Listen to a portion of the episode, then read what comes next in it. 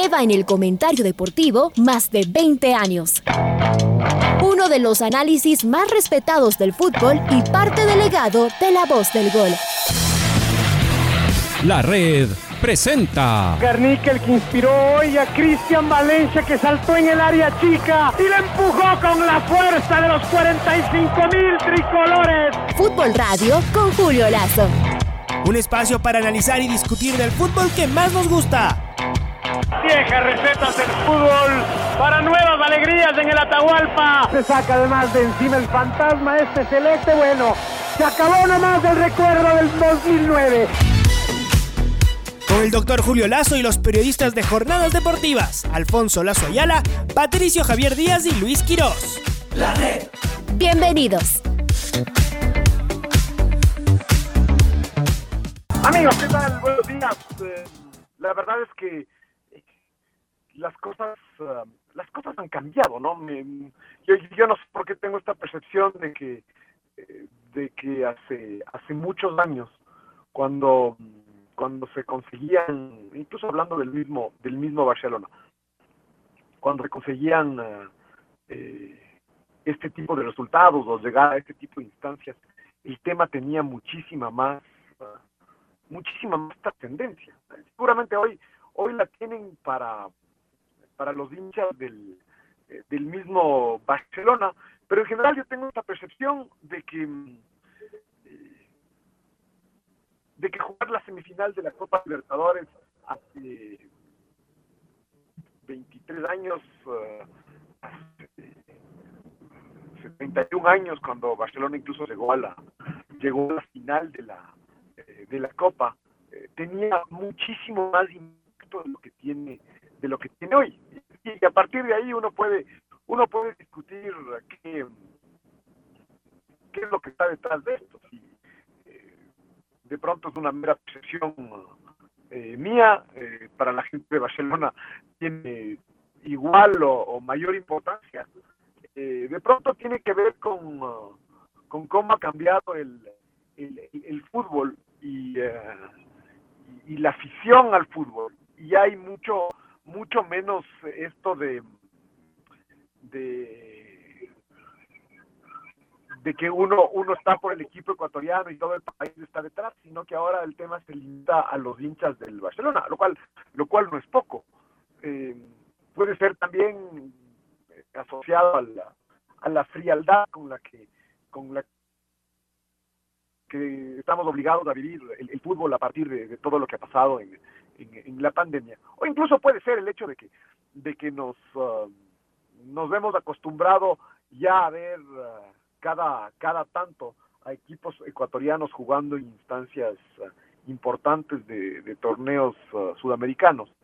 No sé si acostumbrados la palabra, pero, pero cada vez lo vemos, lo vemos más seguido, es decir, con el mismo Barcelona, el Independiente del Valle, en los últimos cinco años eh, hemos jugado tres semifinales de la, de la Copa. O, puede ser pura, pura y simplemente que sea un poco de, un poco de todo, pero la percepción que tengo es que se paralizaba el país antes cuando eh, cuando había una semifinal de Copa Libertadores y más aún jugaba Barcelona y eso ahora ya no eh, ya no pasó. Eh, Barcelona perdió perdió ayer queda, claro que, tuvo alguna alguna oportunidad no la pudo no la pudo aprovechar y a partir de ahí le le golpearon en los momentos justos. Además, ni siquiera al Flamengo le hizo falta superar ampliamente a Barcelona, sino que le golpeó en los momentos uh, que necesitaba eso de terminar el, el, primer tiempo con ya con dos goles de, desventaja cambió la cosa. Barcelona finalmente lo que lo que sí pudo fue pararse bien en el, en el, segundo tiempo y, a pesar de estar con un hombre menos, no encajar más, más goles. Eso de alguna forma es lo que ha dejado la, la, la serie, la serie abierta. Eh, pero la verdad es que es un, es un triunfo categórico el que consiguió el, el Flamengo, una diferencia de dos, de dos goles, uh, de dos goles a cero. Claramente no, no es fácil de, de remontar. Eh, después, eh, evidentemente Barcelona juega con sus propias uh, con sus propias limitaciones eh, en el sentido de que de que qué diferente es, y, hay muchas, muchas diferencias, en jugar a nivel, a nivel local que jugar a nivel, a nivel continental. Porque Barcelona se enfrenta ante un poderío económico totalmente desproporcionado, que es el que tiene el, el, Flamengo. y además, un poderío económico que, que se, se traduce en, en, poder contratar jugadores y, además son jugadores brasileños mismos, es decir, eh, aquí viene el poderío por dos lados, lo, económico como tal y, eh, y, el que sea el, el, Brasil. Uno dice, si es que tuviese ese, eh, ese poderío económico un equipo ecuatoriano, seguramente no le alcanzaría con contratar a los mejores jugadores ecuatorianos, es decir, así, así traiga a los jugadores que juegan en los eh, en los equipos uh, eh, europeos, es decir, que, que se lo traiga a, a Ener Valencia, que se lo traiga a Pervis Estupiñán, a Cristian Novoa, seguramente no alcanza para marcar tanta diferencia como tiene el como tiene el Flamengo. Eh, Barcelona da da ventajas, ¿no? Es, decir, el tipo de jugadores extranjeros que tiene Barcelona. Eh, y, no tengo nada contra ellos, es decir, se, han ganado, se han ganado el espacio que eh, el espacio que tienen en, Barcelona y en el fútbol ecuatoriano se, se lo han ganado merecidamente. Eh, pero, pero hay que recordar cómo, cómo vinieron.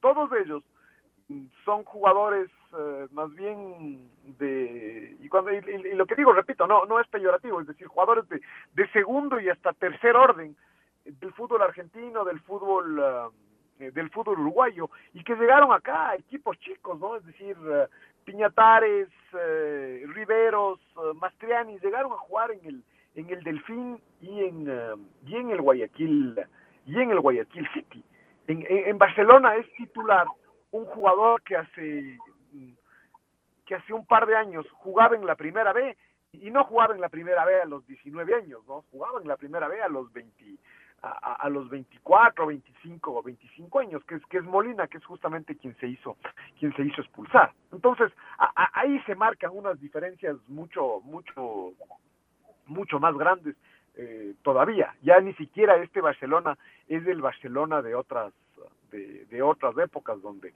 donde jugadores que tenía eran jugadores de primer nivel del fútbol internacional, eh, cuando, cuando lo tuvo a Marcelo Troviani, sobre todo tal vez cuando lo tuvo a, Rubén Darío, a Rubén Darín Súa, ese tipo de ese tipo de refuerzos. Entonces, eh, me, me parece que, que claramente hay una hay una desventaja. Y a pesar de a pesar de eso el eh, el Barcelona eh, compite, que me parece que ese es el que ese es el principal el principal mérito que tiene, ¿no?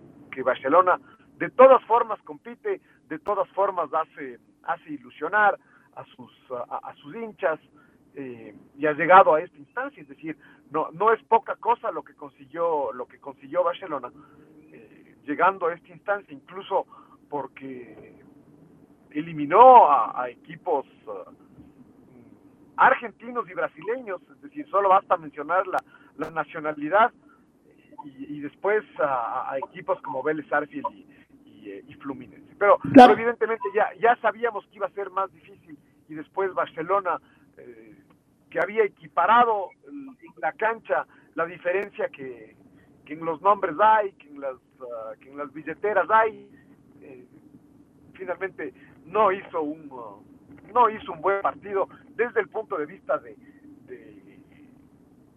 de, conseguir los goles cuando cuando creó los goles, cuando creó las situaciones y después de, tener solidez defensiva cuando cuando el equipo rival lo, lo, atacó. Claro, uno, uno termina diciendo, Julio, aquí hay varios temas. Eh, contra el Flamengo, tener dos ocasiones clarísimas como las que tuvo, era imposible desperdiciar las dos. Tenía que ser 50 y 50, una adentro y una afuera. Con un gol adentro no sé qué hubiera pasado. Eh, aguantar atrás, jugar con la desesperación del Flamengo. En cambio, cuando el Flamengo ya hace el gol, se acabó, pues ya no hay desesperación y empieza a jugar a, placer. La expulsión del, del jugador Molina, tal vez incluso le vino bien a Barcelona. ¿Cómo? Porque ese rato decidió que había que bajar la persiana, porque cuando estaba 2 a 0 con los 11, seguía intentando. Y es cuando el Flamengo se había vuelto realmente peligroso, tanto que tuvo que meter Nixon Molina un puntapié y, fue expulsado en un, un contragolpe. Entonces uno dice, bueno, con uno menos, ahí sí tuvo que usar la táctica que le conocemos más a Fabián Bustos. Y aunque pasó algún sofocón, los últimos 30 minutos ya ordenado y, y aguantó. Se comentaba algo ayer, me parece que es interesante y que tiene que ver con la competencia en general y cómo se debe ver. ¿Cómo es que se pueden reforzar los equipos todavía a estas etapas? Y ahí viene esto que tú dices. ¿Qué podría hacer el Barcelona para reforzarse? Y queda claro que nada. Incluso si tuviera algo de dinero, no iba a poder tener jugadores así. Ya nos ha pasado al revés. Barcelona, cuando jugó la final del 98, no solo que no se reforzó, sino que lo perdió al Team Delgado, a quien ya lo vendió y como la Copa se pasó de mitad de año, no lo pudo, no lo pudo retener. Eh, y en cambio, los brasileños son capaces de traerse estos jugadores. Eh, también lo otro que se comentaba ayer es que todos los jugadores que estaban en la cancha y los refuerzos sobre todo, habían jugado en Europa. Es decir, ese era el nivel, como tú dices, comparado los unos con los otros, pero ya no solo los refuerzos, sino en general el, en general el equipo. Y y la última reflexión es esto que tú decías al principio. ¿Por qué esta vez no tuvo tanta repercusión la semifinal de Copa Libertadores como ha tenido en otras ocasiones? Y mi teoría sería pensar que el rival lo puso así, como en ninguna de las otras ocasiones. El rival eh, se mostraba no ya de Barcelona, sino en el continente tan superior. Entonces, aunque seguramente están los hinchas que siempre piensan de manera optimista, pero seguramente también están los hinchas que dicen, prefiero no decir nada y ojalá se dé el milagro, pero sabiendo... no deja de ser eso, no deja de ser eso contradictorio, ¿no? Es decir, en el, en el 90, una de las, de, de, de las cosas que le dio más repercusión a lo que, a lo que hizo Barcelona fue justamente que la semifinal se la ganó a River. Es decir, la, la grandeza del rival le dio más uh, más repercusión a la, a la clasificación como, como tal. Entonces, e, e, en ese sentido, creo que hay una, hay una contradicción. O sea, el, hecho de, de, jugar contra el Flamengo y que el Flamengo esté tan, uh, tan reforzado, más bien debería haber causado mucha más uh, expectativa. No, no, sé si tiene que ver con que hoy conocemos mucho más del, del fútbol. Además, se viene hablando de esto y del Flamengo y de, y de lo que marca en, en, Sudamérica. Entonces, no era para ilusionarse con nada, era para soñar como siempre uno sueña, pero, pero a partir de ahí, los 15 primeros minutos eh, y lo que podía pasar, claro, hasta que le hicieron el, el gol.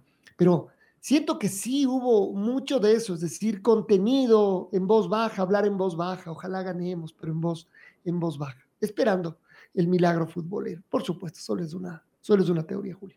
No, y a partir, ya a partir de eso, siempre el Barcelona podrá, podrá seguir uh, lamentando esas, esas ocasiones, esas ocasiones de gol. Y eso que, que, que uno dice, las ocasiones de gol tal, tal vez llegaron muy, muy pronto en el, en el partido, pero evidentemente lo decía Fabián Bustos en la conferencia de prensa, es decir, eh, si cuando el partido estaba 0 a 0, Barcelona hacía un gol, la historia, la historia cambiaba. Y así incluso les llegasen a a, dar vuelta el partido, ya con el, con el gol de visitante, ya el partido, el partido de mañana, el partido de la próxima semana ya tenía, tenía otra, otra connotación. Ahora Barcelona eh, tiene, tiene que luchar contra la, la desventaja como tal, es decir, con, contra los dos goles, y además contra el tema del gol de del gol de visitante. Entonces, eh, no tampoco puede salir a, atacar a lo loco porque el rato que el Flamengo hace un gol sí acaba la fiesta ¿no? sí, ahí, sí ya el, umbral al que tiene que llegar Barcelona en cuanto a goles es, insuperable yo, yo me quedo de todas formas también con, con esta con estas ganas de Barcelona de, competir incluso con, con sus propias uh, con sus propias limitaciones para en, determinadas facetas del juego eh, no fue superado Barcelona, en otras claramente fue claramente fue, fue, fue superado. Cómo, cómo llegan los dos goles abriéndole, la, abriéndole la pelota y, y, moviéndola de un, de un lado a otro, lo complicaron los complicaron mucho a los a, los laterales de Barcelona que eran parte de sus de sus principales de sus principales fortalezas y, eh, y a partir de ahí también en el segundo tiempo dio la sensación el, el, Flamengo debe estar lamentándose el que en el segundo tiempo ya no ni siquiera buscaron el, eh, el partido con tanta insistencia Barcelona los controló eh, y encima el, el Flamengo pierde un jugador que que incluso pensando en la, en la final, eh, es muy posible que, que, sea sancionado con, con, dos partidos y ni siquiera pueda jugar la, la final. Entonces ayer eso terminó, terminó siendo carísimo para, para el Flamengo el, el segundo tiempo, donde no pudo aumentar la ventaja y, eh, e incluso perdió uno de sus, a uno de sus jugadores para, para lo que viene más adelante en la Copa, en la Copa Libertadores.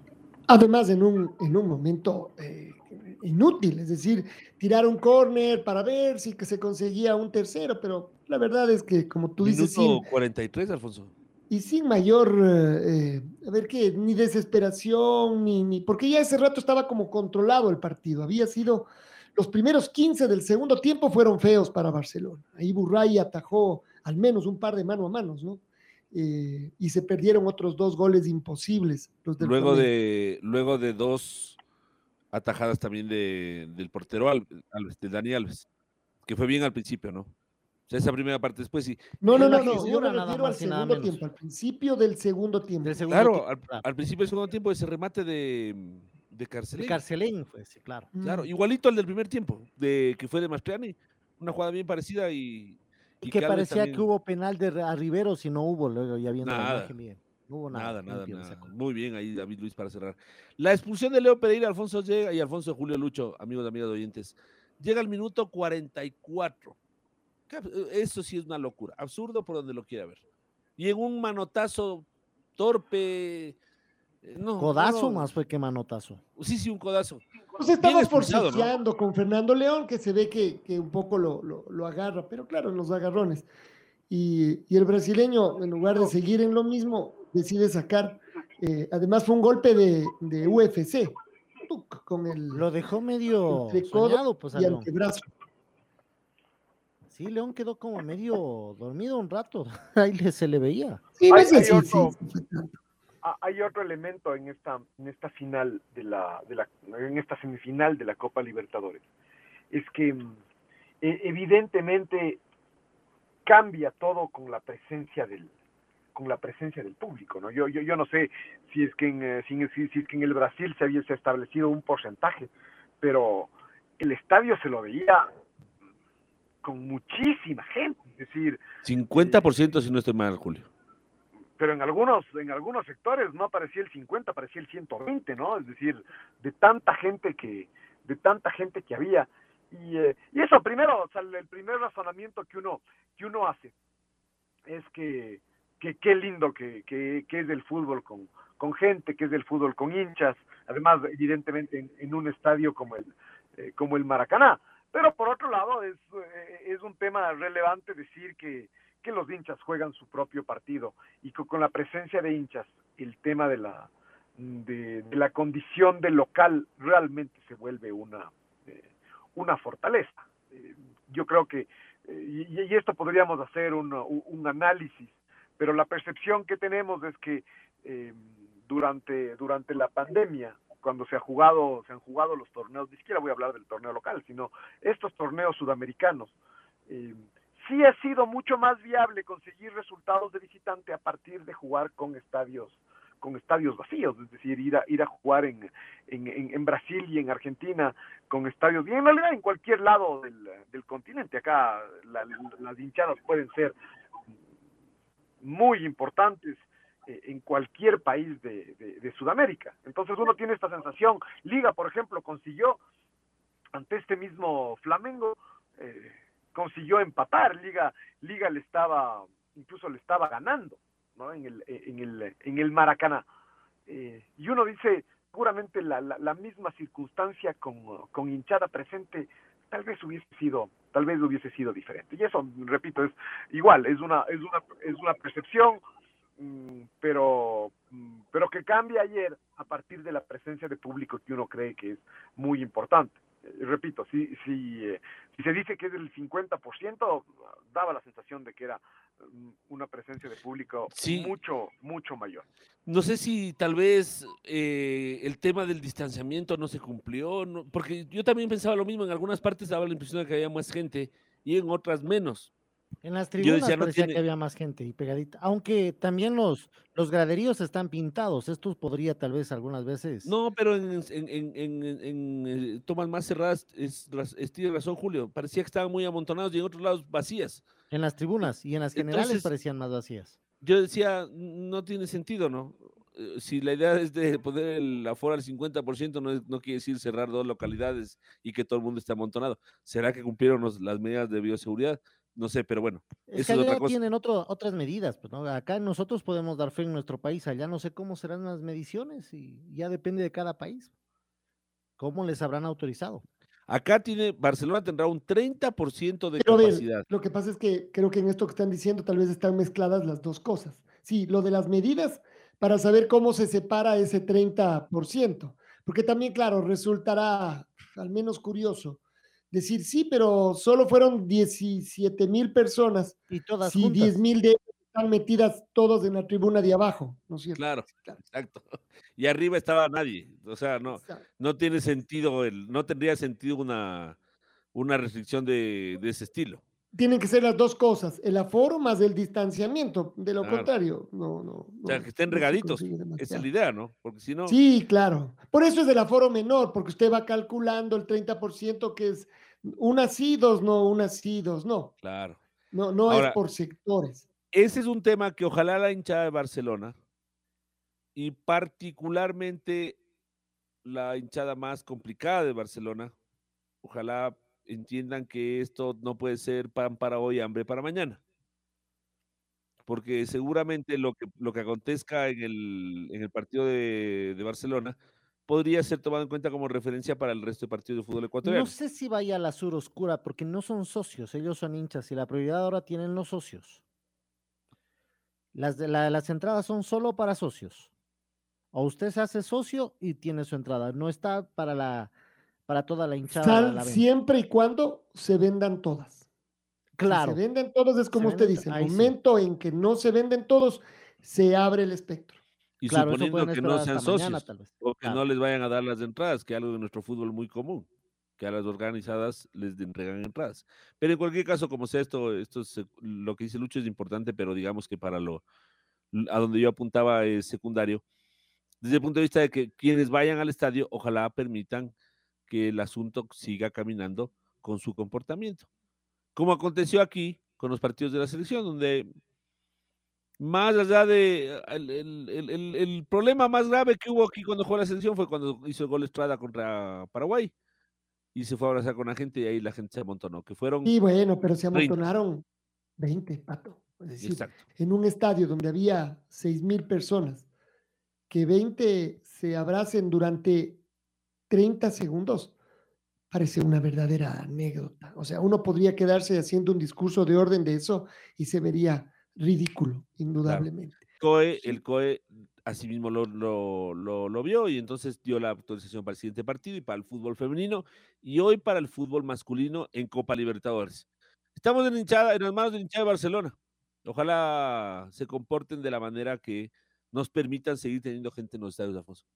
La red Atrapados por el Fútbol 102.1 el campeonato continúa este fin de semana, ¿no? Es decir, más allá del, de, lo hecho por, por, Barcelona, el campeonato continúa, Barcelona y el Aucas no, no juegan, pero el resto de partidos sí, sí se hacen. Aquí, de aquí en más, eh, la, la pregunta es si se cae, si se cae o no el, el Independiente, el Independiente del Valle, porque independientemente de que Liga y Emelec tienen que jugar contra el equipo eh, del Valle, eh, se le ve muy sólido al equipo eh, al, al, equipo negriazul, eh, que el, otro día superó mm, claramente a la, a, la, Universidad Católica, que le quiso, que quiso jugar mano a mano y claro, en ese mano a mano es mucho más contundente, es mucho más efectivo, atacando y defendiendo el equipo, eh, el equipo del Valle. Entonces. Eh, Pero Julio. Sí. Yo hice un cálculo, a ver, faltan ocho partidos, son 24 puntos. En este momento la diferencia que tiene Independiente versus Liga Deportiva Universitaria es de 5. Vamos a suponer que Liga y Emelec le ganan al Independiente. ¿Y por qué va a suponer eso? No, no, e, e, este, pero, es absolutamente arbitrario. Claro, sí, sí. vamos a suponer que el Independiente pierde los próximos cuatro partidos y que Liga, no, gana, y Liga gana la etapa. Vamos a suponer, para el mejor de los casos de los equipos que le vienen persiguiendo, que el Independiente pierde con MLI y con Liga. Sí, pero, eh pero a ver, pero es que no, no, no me parece una suposición, no me parece una suposición realista. no, no, no, es que Julio, es, es, para, para, que, para demostrar lo difícil que es, para demostrar lo difícil que es que a pesar de eso, por ejemplo, Liga Deportiva Universitaria gana la etapa. ¿Qué pasa si en el peor de los casos Independiente pierde los dos partidos? Hará, y, y, y que gane el resto, ¿no? Es decir, suma 18 eh, de los 24 puntos que restan. es decir, que sigue siendo una campaña fabulosa, del 70% de rendimiento. hay que añadir que el, eh, que el Independiente juega con Emelec en Sangolquí. Es decir, me parece que, que eso no deja de ser algo muy relevante para decir. no, de acuerdo, de acuerdo. Ah, pero mire, fíjese, inclusive poniendo ese panorama de que Independiente pierda con los dos y gane los otros hace 18 puntos, querrá decir que Liga tiene que hacer para igualar a Independiente 23 de los 24. O sea, si Independiente pierde dos partidos, digamos con Liga, bueno, uno tendría que ser con Liga, ¿no? Para los intereses de Liga, y el otro con Emelec.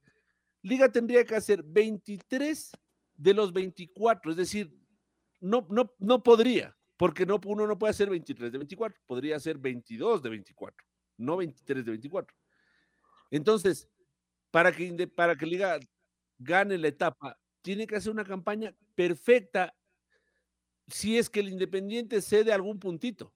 Porque si no, si sigue el Independiente como está, con una campaña de 6-1, 6 victorias, un empate, mm, no va a haber, así gane Liga. Y, además, además después hay que, ir, hay que ir viendo partido a partido. Es decir, y para empezar, la, la fecha de este fin de semana.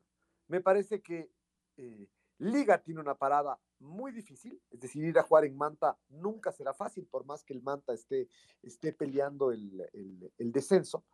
Liga nunca ha conseguido resultados en Manta, sí, pero tampoco es que ha, ido a pasearse en Manta eh, recurrentemente.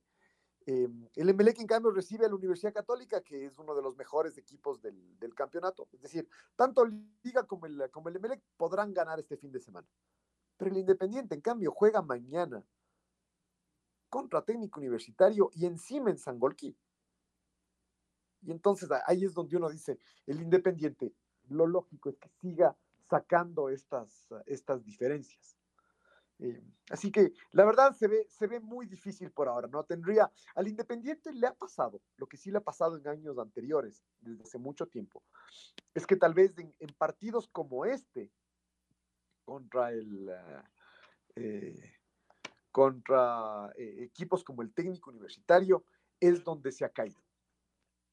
¿No? Es decir, y, a partir de ahí ya no estoy hablando objetivamente de lo que está pasando este año, de lo que tiene Independiente, de lo que tiene el técnico, sino de lo que le ha pasado siempre al, Independiente. Con el, con el, uno de las bestias negras del Independiente eh, es el Cuenca, ¿no? Que, que en Sangolquí siempre le complicaba al, Independiente y más aún cuando tenía, mm, cuando, cuando estaba en la, en la parte alta luchando por cosas importantes. Yo creo que un poco a eso se, a eso se tienen que aferrar Liga, Liga y Emelec, aparte de ganarle su, su propio partido y aparte de contar cada uno que el otro gane su, su partido. Es decir, a, Liga no le basta ganar, ganarle su partido al Independiente, sino que además cuenta con que el Emelec le gane el, eh, le gane el suyo. Y, eh, necesariamente deberán pensar, Julio, en que Independiente tiene que perder en otro lado. Es decir, juega con técnico, 9 de octubre visita, Manta de local, Liga en Cunciano, Olmedo en Riobamba, Guayaquil City en Guayaquil, Emeleg en Sangolquí y Cuenca en Cuenca. De, de los otros seis, salvo Independiente, Emeleg y Liga Independiente, que vamos a dar por sentado que los ganen los equipos, para, para que haya competencia, porque si no ganan ellos, ya directamente el, el Independiente queda campeón, no hay análisis o no hay suposición. ¿Dónde más podrías perder puntos Independiente? ¿Dónde uno le ve? En Guayaquil Con el 9 9 de octubre. octubre podría ser. Juega de visitante, me parece, ¿no es cierto? Sí, en Guayaquil con Guayaquil City, en Cuenca con el Cuenca. O sea, los rivales no son, más o menos usted está diciendo, los rivales no son tanto, o sea, tan temibles, podríamos decir, en el papel. Pero por ahora, pero sobre todo con la ventaja que tiene Luis, porque decimos que tiene dos, dos rivales directos, pero la diferencia que tiene le da esa gran ventaja. Y yo simplemente agregaría que además el fútbol que está desplegando, ¿no es cierto? El Independiente por ahora ya no tiene altibajos. Sus refuerzos están explotando en la red eh, contraria y después tiene la gran base del equipo que, que ha hecho una notable temporada. Entonces, claro, ¿qué, qué podría cambiar que fuera tan, eh, tan grave? ¿no? Y, y ya nos estamos adelantando demasiado a hablar de, de un ganador de, de etapa. Seguramente que no lo podremos afirmar así, pero en este momento sí es recontra favorito.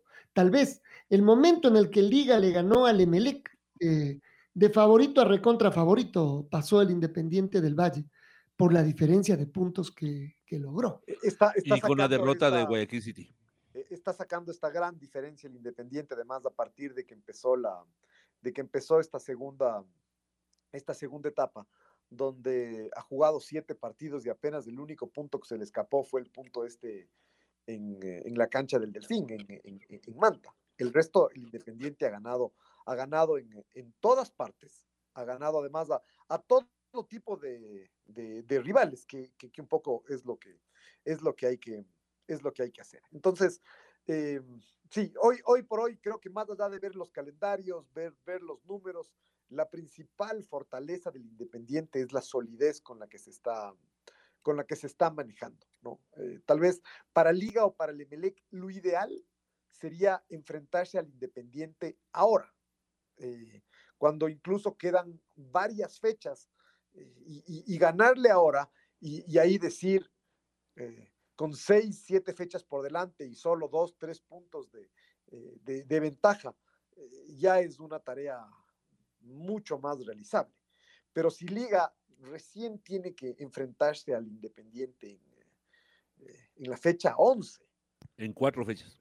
claro, a esas alturas el Independiente, y asumamos que conserva la misma ventaja que tiene ahora, ¿no? Es decir, que Liga, que Liga no da su brazo a torcer, que, que- que los dos ganan, ganan todo, ya será una presión mucho más, ah, mucho más grande. Con, con el, con el Emelec además, y, y viéndolo esto exclusivamente desde el, de- desde el punto de vista de Liga, eh, con el Emelec juega la penúltima fecha, y bien puede ser que, que el Emelec eh, llegue que ya no tenga nada que pelear el chance. Emelec.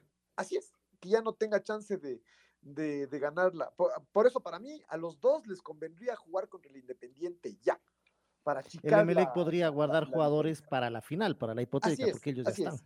Entonces, eh, el tema es, eh, el tema es muy, muy complicado. Na- Nada está dicho, ¿no? Además, efectivamente queda más de la mitad de la etapa y la ventaja eh, tampoco es tan, ah, tampoco es tan grande. Eh, yo creo que eh, de alguna forma y más, más allá del escándalo y, y- y de muchas cosas que, que se pueden decir de lo que pasó el domingo, eh, el Independiente y Liga eh, sabían que jugaban una, una final. Repito, más allá de la rivalidad, del, del- El, el. El de la actitud negativa de, de- de unos, de unos y otros, que además se ha seguido replicando eh, por lo que los clubes oficialmente dicen, o a través de sus redes sociales, o a través de sus, ah, de, de- de sus dirigentes. Pero, pero yo creo que había este clima de, este clima de final, que es el, el, el- el- el que, el que hizo que Liga eh, eh, que Liga sepa que consiguió un triunfo muy importante, pero no, no mucho más. Ah, y además, por si fuera poco, los dos equipos, tanto Emelec como, como, como Liga, efectivamente tendrán que lidiar para lo que viene con todas las ausencias por las, por las suspensiones recibidas, que no, que realmente no es poca cosa, ustedes lo analizaron, además en el caso de Liga potenciada por, por lesiones eh, adicionales, eh, que, que, hace que, que para el partido, para el partido siguiente, Liga no pueda contar con seis o siete eh, de, los, de los que fuesen titulares. Así que muy, muy difícil. Muy difícil. Julián, permítame una presión. E- Es cierto lo que dicen que tal vez para la última fecha, si es que los resultados se dan en favor de Independiente, ese Independiente Melec podría ser intrascendente para Emelec en la lucha de la segunda etapa. Pero hay otra cosa, ahí el acumulado. En el acumulado se define la localía. Y por ahora, el Independiente del Valle está dos puntos abajo de Emelec. Por ahora, Emelec terminaría de local. Entonces habría que ver cómo llegan a esa penúltima fecha para saber si este es un, aditas- eh, eh, un, un ingrediente adicional. El, la localidad en el segundo partido de, de visitantes. A lo mejor sí no se juegue por esa parte, por ese, pero hay que tener en cuenta esto, ¿no? Hay que tener en cuenta esta parte también que para muchos es muy importante. No, la, la, la campaña que tiene que hacer Liga o es casi perfecta. Y de todas maneras, Julio y Alfonso y, y Lucho, un empate de Independiente, por ejemplo, como dice Julio, de repente un, eh, con estos equipos donde uno dice hay que ganar, un empate en Ambato con el técnico universitario y una victoria de Liga y de, y de Católic y de, mm, y de Melec, les pone a dos puntitos. O Es a que no es en, eh, eh, de nuevo, ese partido contra el técnico no es en Ambato, es en, en Sangolquí. En Sangolquí, sí tiene razón. Tal vez la próxima semana con el, con el 9 de Sí, sí, octubre. con el 9 de octubre. No, de Ajá.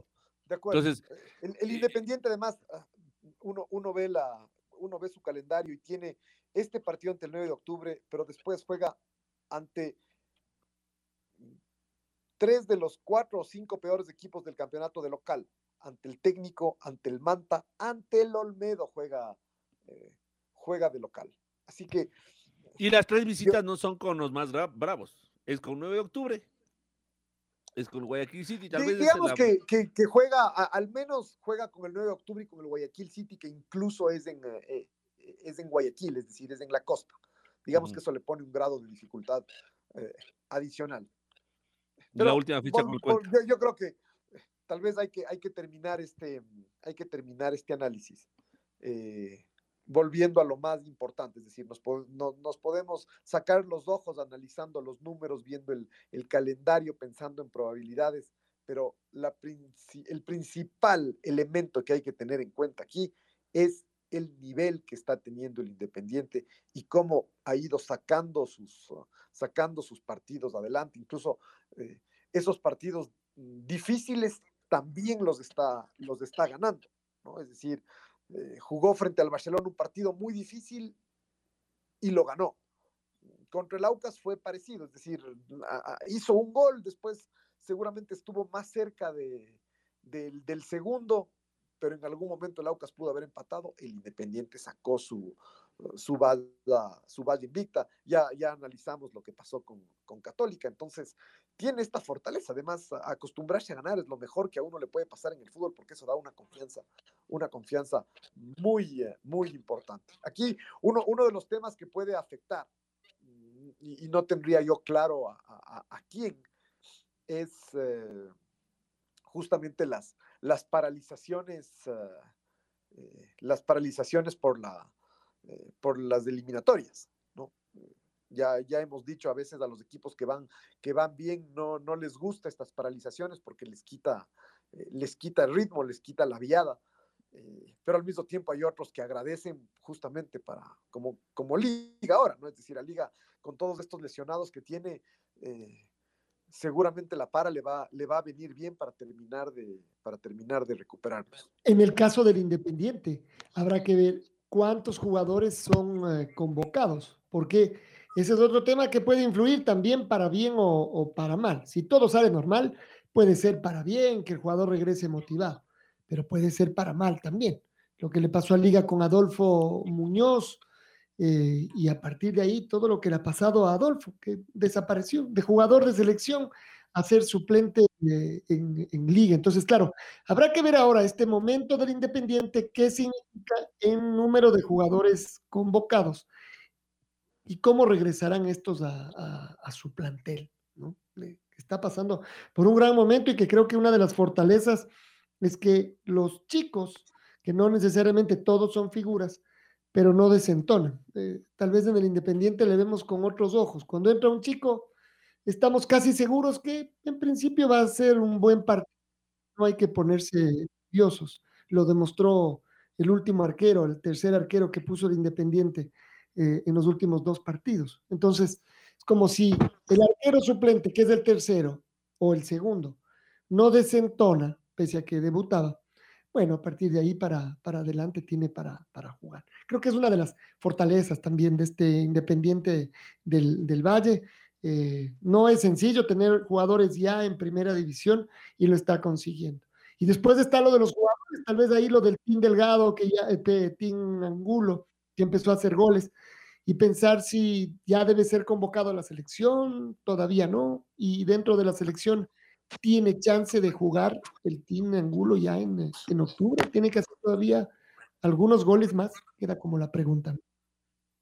Eh, creo que, eh, para, para, pensar en la, en la lista de, de, de, convocados, yo creo que hay que seguir esperando, ¿no? O sea, hay que seguir esperando este, estas próximas, uh, eh, estas próximas semanas que, que, se van, que, que se van a jugar que son dos fechas más las que se tienen que, las que, se tienen que jugar. Que, que a la sazón, después de la, eh, después de la fecha, de la fecha anterior, eh, terminan siendo el, eh, el 40%, el 40% eh, de, de, fechas. No, no, perdón, perdón. Em, se, ha jugado, se ha jugado apenas una fecha y se, y se tienen que jugar dos más. Recordemos que hay, una, hay un fin de semana que debió haberse jugado y, en la práctica no, no se jugó.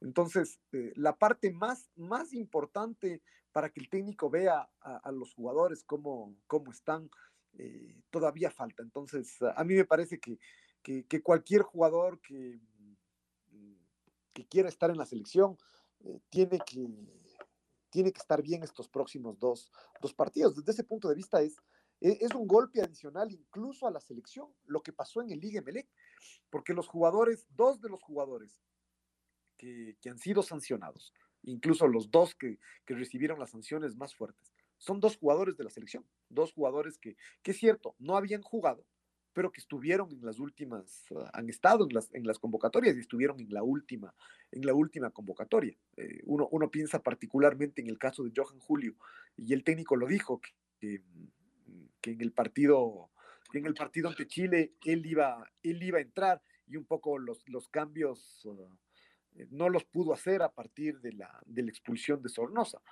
Eh, pero, pero Johan Julio, uno dice, y además que venía jugando bien, fue eh, la televisión la, lo catalogó como la figura, la figura de la cancha en el, en el, en el caso de, de, Liga, de Liga Melec. Así que eh, es una verdadera pena, porque si, si, es que no juega, será muy difícil que, que, esté en la selección. E incluso así sea convocado, el, el, hecho de no jugar le va a quitar posibilidades de competir por el, eh, por el puesto.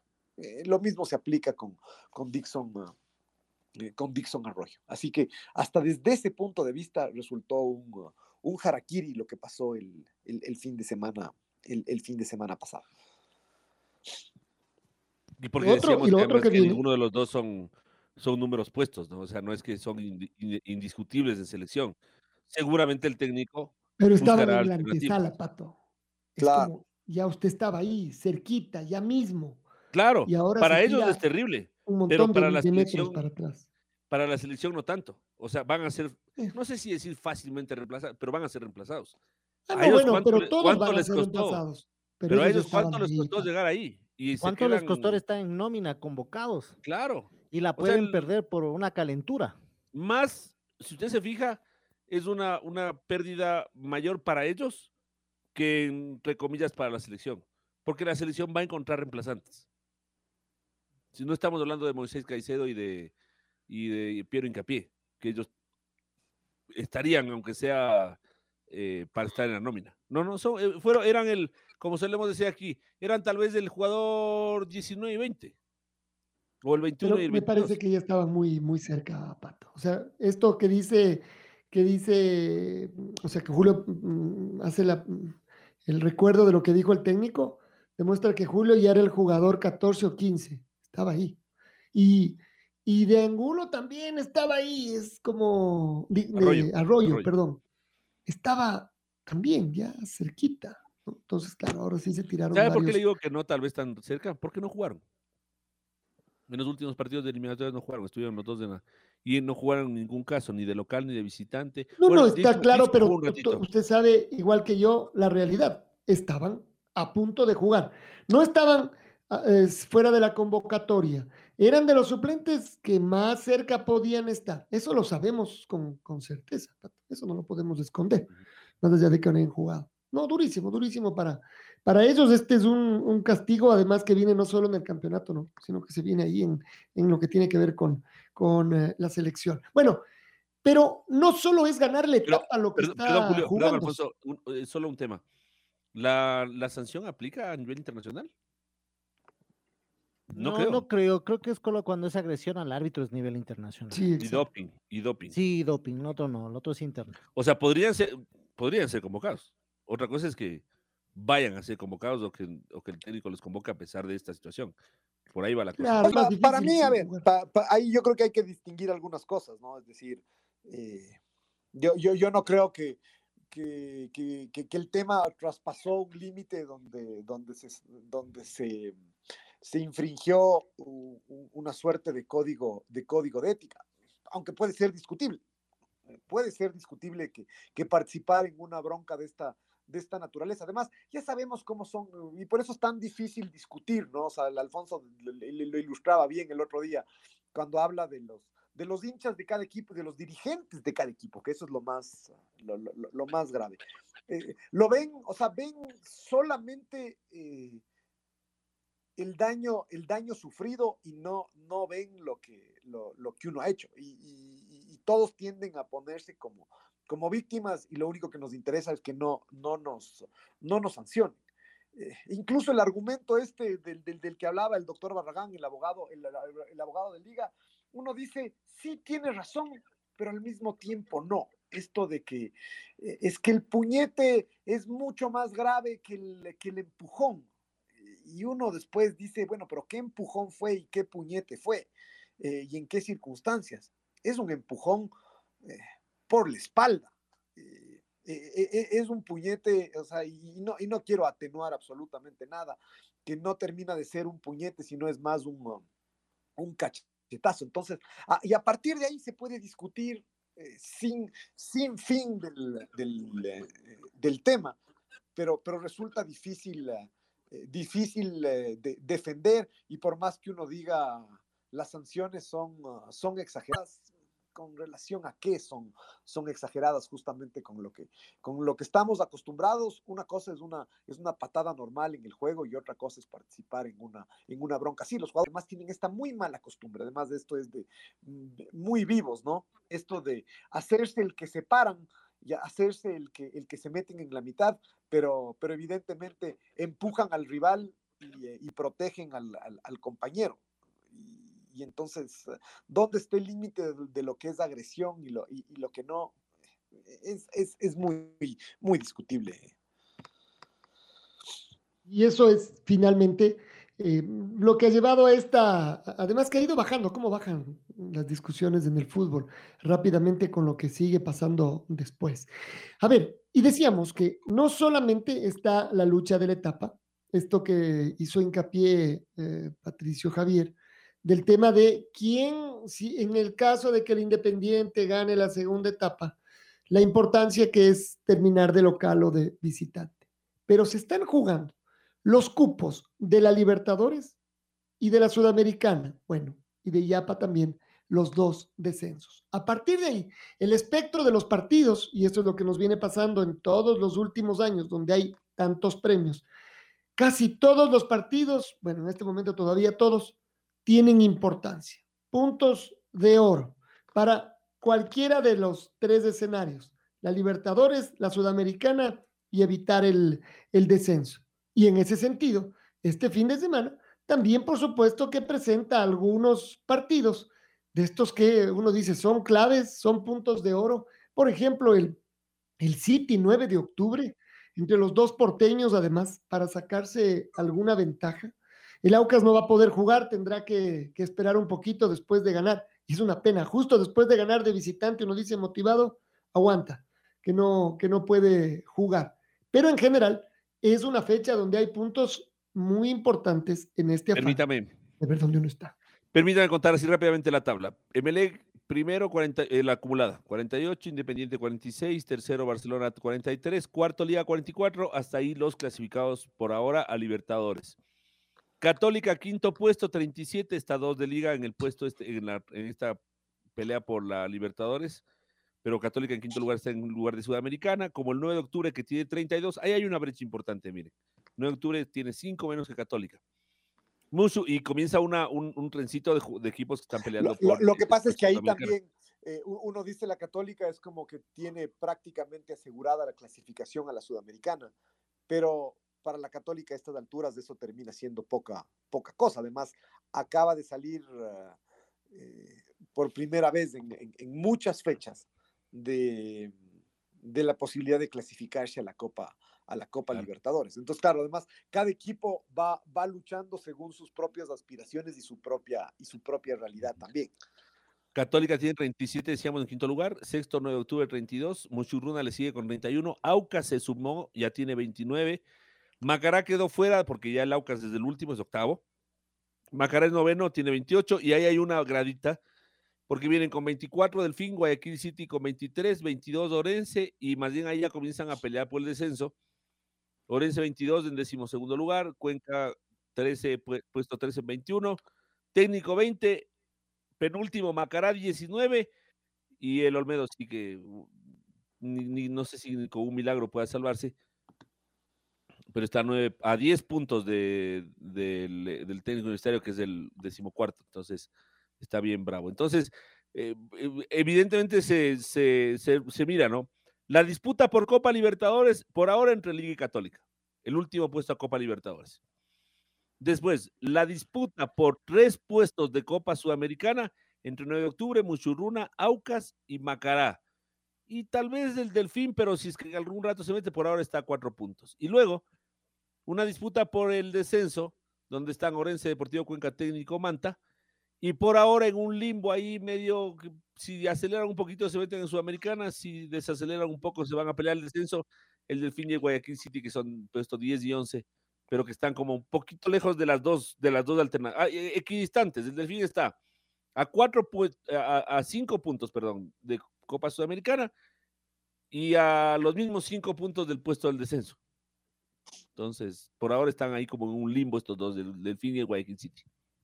Pero muy apretado en, en algunos casos, ¿no? El Aucas eh, que tiene que sumar mucho más seguido porque ha sido una irregularidad de hacer buenos partidos, de no tener presencia en el área rival o de perderse, perderse goles. Eh, con, un, con un plantel que permanentemente ha dado esta sensación de no estar equilibrado. Puede ser es el, la radiografía para el, para el Aucas cuando parecía que al menos en la parte de arriba eh, iba a tener mucha, mucha fortaleza. Pero a veces también hace falta un poquito de suerte. El otro día lo terminó ganando en la última, en la última jugada. Veamos si puede, si puede sostener el, el Aucas. ¿Cuál es el calendario del Aucas, Pato, ya que estamos revisando calendarios? Pensando en eh, cuántos puntos eh, todavía tiene que sumar para ya defender la Copa Sudamericana al menos. A ver, comienza, eh, o bueno, hubiera comenzado, ¿no? El Aucas visita al Olmedo. Así, así comienza el Aucas. Claro, en la siguiente fecha.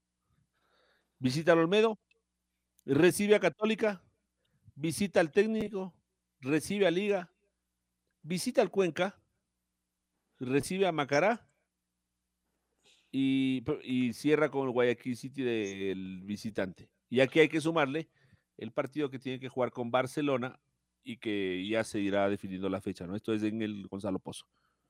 La verdad es que el Aucas, el Aucas tuvo un par de, resultados en condición de local que, que le van a pesar, ¿no? Incluso uno, uno no dice un par, sino tres, porque eh,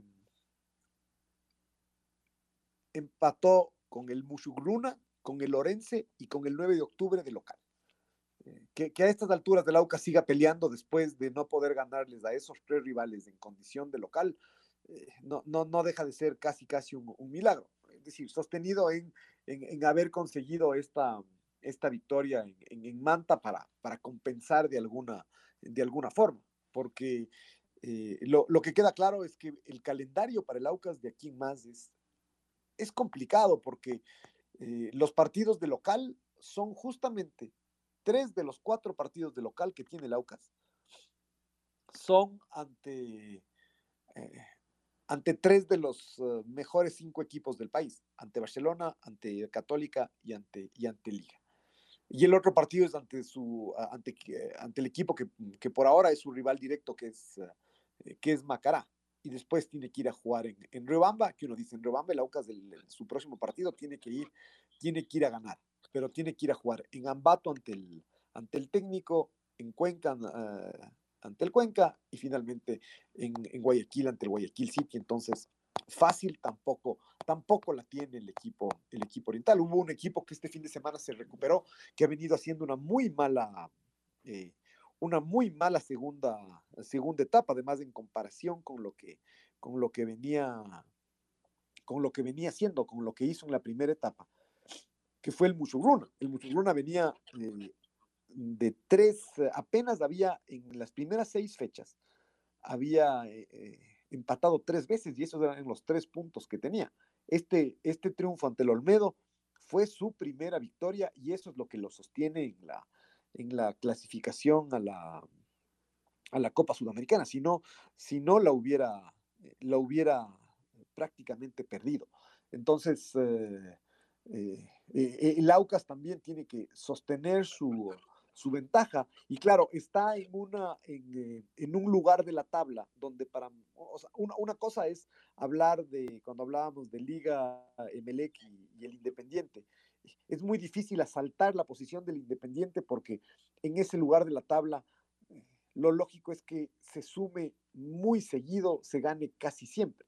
Eh, para, para, ganar un lugar en esta parte de la tabla, en, el, en la mitad de la tabla literalmente, entre el noveno y el octavo lugar, no hace falta sumar, sumar tanto, pero obviamente hay que empezar a, a sumar. El Aucas volvió a estar en el, octavo lugar después de ganar en, Manta, justamente por eso, porque eh, finalmente suma, suma, estos, uh, suma estos tres puntos. Entonces, eh, eh, no, no, es que tiene que ganar de los ocho que, de los ocho que viene, no es que tiene que ganar 18 puntos para clasificarse a la Copa Sudamericana. uno, uno, dice en, en, general debería, debería bastarle con sumar 12, 13, 14 puntos, pero tampoco puede, eh, puede sumar, sumar menos que eso. Otra vez, fecha, fecha brava, ¿no? La de este, la de este fin de, semana. Partidos otra vez de dientes apretados y de, y de sumar. El Aucas quedará expectante para ver qué es lo que hacen eh, los, eh, los rivales directos en el afán también de clasificar. Y la Católica, que necesita sumar y conseguir tal vez, si uno piensa en el rival del el, el, Melec, el próximo, en un resultado diferente para ver si vuelve a meterse en pelea muy enojado esta semana Santiago, Santiago Escobar, ¿no? Es decir, eh, primero, de alguna forma, enojado con el, con, con, con el proyecto eh, en la Universidad Católica, pero sobre todo refiriéndose al, al, tema este de, de, José Carabalí. Qué pena esto de los, de los jugadores, ¿no? Uno, siempre piensa que el éxito de los, uh, de los jugadores ecuatorianos que, que, que, estuvieron en Europa, que triunfaron en el exterior a partir de la, eh, en los últimos 20 años, el éxito ha sido su profesionalismo y esa, y esa es tal vez la gran diferencia con los jugadores de la época de la época romántica, donde había muchos más casos de, de, indisciplina, de, de, problemas. Eh, jugadores como, como Cristian Novoa, como Antonio Valencia, como Felipe Caicedo, eh, su éxito, Iván Hurtado incluso un poco, un poco antes, su éxito en el, en el exterior y tantos años de, jugando en, en clubes del exterior y jugando en la selección, estaba fundamentado en, este, en este gran profesionalismo. Y, eh, y, y, entonces, claro, no, no deja de ser doloroso cuando uno oye estos jugadores que, que están, un poco lo que hablaba Alfonso hace un rato, ¿no? que están como en la antesala del, del gran éxito, que, que, son figuras en sus equipos y que ya tienen chances en la selección y, uh, y desperdician, uh, y desperdician estas oportunidades. Además, en el caso de, que, de, de, lo de José Carabalí es, es tremendo porque él había dado estos saltos desde el fútbol de la segunda eh, figura y uno le escuchaba. Le, le, le, costó tanto llegar, decía él, imagínese. Además haciendo un montón de goles en esas categorías. En el Puerto Quito me parece que se dio a conocer y ahí lo Exacto. Me pregunta un hincha católica de qué se trata. ¿Qué hizo Carabalí? Pues que no está entrenando, que parece que se pierde, que después de los Además, lo, lo, que decía Santiago Escobar es que no es la primera vez. Es decir, no, no, no es que es un acto de indisciplina aislado, sino que es como, como recurrente. Es, es, uno termina diciendo que es una verdadera pena, ¿no? Y yo ya ni siquiera solo pensar en el, en el equipo que lo tiene que reemplazar, además en el fútbol pasa eso, ¿no? Los jugadores simplemente van uh, como, como las olas, hasta luego, la siguiente, la siguiente. Eh, y, y, y después, normalmente no hay revancha, es decir, recuperarse, volver a tener credibilidad, decir, que a uno le vuelvan a dar chance. ¿Cómo te voy a dar chance? Te empiezo a hacer jugar y me vas a quedar mal y no vas a volver y dos semanas y todo el tiempo perdido. Prefiero empezar a darle chance a otro chico y con él tratar de ver qué es lo que vamos formando. Eh, pero ya en la selección, es decir, él ya empezaba a hacer un camino. Nos acordamos de la tiempo hay, hay, hay muchos ejemplos de estos y, y no todos uh, y, y, no todos necesariamente negativos, pero, eh, pero, pero es algo que, que, uno dice conceptualmente no debería pasar, pero, pero pasa cada tanto y, e incluso tiene su lado positivo, que es esto de que jugadores eh, eh, de la segunda categoría, de la, de la primera B, eh, ya relativamente grandes, hacen su, su in, interrupción en, en, la, en, la, primera A y terminan, siendo, y terminan siendo figuras. Y uno siempre piensa que, que como esos jugadores no tuvieron un proceso formativo tan, tan uniforme, eh, tarde o temprano se ven esas, esas lagunas. Creo que, creo que hay varios, uh, varios ejemplos y, y, y termina siendo, eh, repito, tiene su lado muy positivo porque además eh, hay la, la, parte humana de que, de que el fútbol le da oportunidad a todos, de que, eh, de que nunca es tarde para, para encontrar un, un puesto en, en, la primera A, trascender en el campeonato nacional, trascender incluso a nivel internacional y hasta jugar en la, en la selección. Hay, hay muchos, de estos, muchos de estos casos, ¿no? Eh, creo que la Tuca Ordóñez tal vez es el más, uh, el más importante, pero hablando de los, de los que juegan en la selección ahora, está el caso de Pedro, eh, de Pedro Ortiz, que tiene tapando en primera división eh, tres, cuatro años, y él ya tiene 31, 31 años. Eh, está el caso de Pedro Pablo, de Pedro Pablo Perlaza. Está el caso, hablando del partido de ayer, de, de Nixon, de Nixon Molina, jugadores que, que llegaron tarde a la primera, a, la primera división. José Carabalí no llegó tan tarde, pero al mismo tiempo temprano tampoco, tampoco llegó. José Carabalí tiene 24 años y él uh, apareció en la primera división el año pasado en, en, la universidad, en la Universidad Católica, pero, eh, pero ahí es donde uno dice, sí, hay eh, estos jugadores, hay que acompañarlos, hay que ayudarlos. Y, eh, y uno lee entre líneas lo que dice Santiago Escobar, el técnico de Católica, y, y, y claro, da la sensación de que eh, de, de, de, que llegó un rato donde la gota rebasó el vaso, es decir, donde lo acompañaron, lo, eh, lo toleraron hasta determinado momento y después, y después, y, después ya no.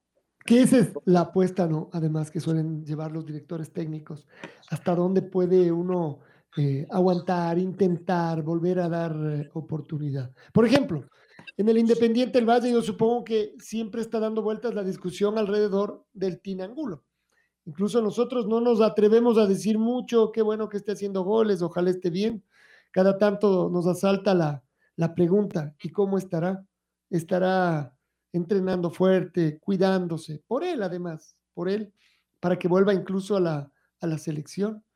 Eh, es como que, además, es rarísimo que un jugador, después de una sanción tan larga, regrese y esté ahí y estemos hablando de que podría volver a la selección ecuatoriana y eso que tiró a la basura eh, tres años eh, de, de su carrera, de su vida, pero puede estar ahí. ¿Será que está fuerte y que no le pase que el rato que regresa a la selección otra vez pierde la, la proporción?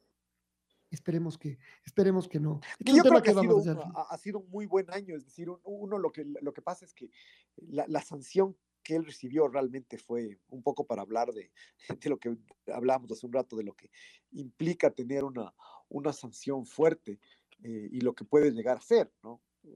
La desproporción. Eh, sí, es decir, yo, yo, no hablaría, yo no hablaría de desproporción en este caso necesariamente, pero sí de, de, dureza de la sanción. Fue una sanción de cuatro años que además en la práctica no terminó de ser tanto, por eso tal vez hablar de tres es lo, es lo correcto. Pero, pero claro, a, para un jugador de fútbol recibir una sanción de tres años implica comerse el, el 25, el 30% de su, de, de, su carrera. Es decir, hay, hay un... Hay un tiempo que ya no se va a recuperar, no se va a recuperar más. José Angulo ya tiene, eh, y, está lejos de ser un veterano, pero, eh, pero tiene 26 años y, eh, y, uno dice, podría, podría ver la, podría ver la realidad con mucho más uh, optimismo. Uno podría ver la realidad con más optimismo y pensar que este ha sido un muy buen año de José Angulo. Es decir, ya desde el año pasado que estuvo en, en, Barcelona insinuó varias cosas, pero después no, no las concretó. Este año que se fue a jugar en el Manta, pero si es que el Independiente lo volvió a, a, contratar fue porque en el Manta le fue, le, le fue bien y en el Independiente va, va, va creciendo, además sabiendo que, que, no es que llegó como el único delantero, sino que es, eh, es, es, uno, es uno más. El, el, otro día escuchaba que finalmente está recuperado ya Steven, Steven Plaza, ¿no? Qué, qué duro lo de Steven, lo de Steven Plaza, como un, en cambio dos años desperdiciados por, por, las, por las lesiones. Eh, eh, pero, pero bueno, volviendo a lo, del, a, a lo del team, a lo del team Angulo, yo creo que hay que verlo con, con optimismo, que han sido dos años de, de, ir dando pasos chiquitos hacia, hacia adelante y, eh, y, que en algún rato puede estar en la selección, ojalá, porque además ni siquiera es que estuvo en la selección, sino que insinuó tantas cosas de lo que podía ser. Eh, yo creo que hay que verlo, repito, hay que ver el vaso medio lleno, pensar en que, en que él ha dado pruebas de, de muchísima fortaleza, de mucha resiliencia para, para recuperarse y volver a estar ahí. Ojalá que esto se, se, se traduzca en, en, en, mejores resultados para, para él, en que trasciendan como, como muchos esperábamos que, que, pase cuando, cuando él apareció en el, en, el, en el fútbol. Y esto hablando de José Carabalí, que esperemos que no, que, deo, que haga un clic con su vida, que alguien al lado cercano le dé un empujón que por ahora parece que mm, no le está llegando de, de, de otros lados, pero, ni de dirigentes, ni de cuerpo Pero técnico. yo la verdad no entiendo, Alfonso. La, la, verdad, ahí es cuando esto medio parecido a lo que hablábamos ayer del jugador que se lanza al piso porque le tocan a medio medio y, y se da 10 vueltas y que después se levanta enseguida y no ha pasado nada. Eh, que, que, es esto de, de, de convertirse eh, se utiliza mucho ¿no? ahora la generación de cristal, pero más o menos, ¿no? Uno dice, eh, el jugador de fútbol llega a un punto donde no sé si por falta de humildad se les eleva a categoría casi de rockstar. Sí, pero yo creo que hay una mezcla. A ver, hagamos una cosa, hagamos una pausa. Vámonos. Podemos vamos. discutirle esto porque yo creo que tiene un montón de aristas. Además, aquí no se trata de nuevas generaciones. Esto que estamos diciendo podemos hablar de jugadores de hace 10 años, de hace 20, de hace 30, de hace 40 y de hace 50. Tal es cual. decir, esto no es un tema de las nuevas generaciones ni, que los jugadores son jóvenes o, o viejos. No, esto más bien es casi intrínseco a este tema de la profesión y de las relaciones que tienen los futbolistas en su vida. La red presentó Fútbol Radio. Un momento donde el análisis deportivo es protagonista junto a Julio Lazo y los periodistas de la red. Quédate conectado con nosotros en las redes de la red. Síguenos como arroba la red Ecuador y no te pierdas los detalles del deporte minuto a minuto. Escúchanos en vivo en TuneIn y en los 102.1 FM en Quito. ¡Te esperamos!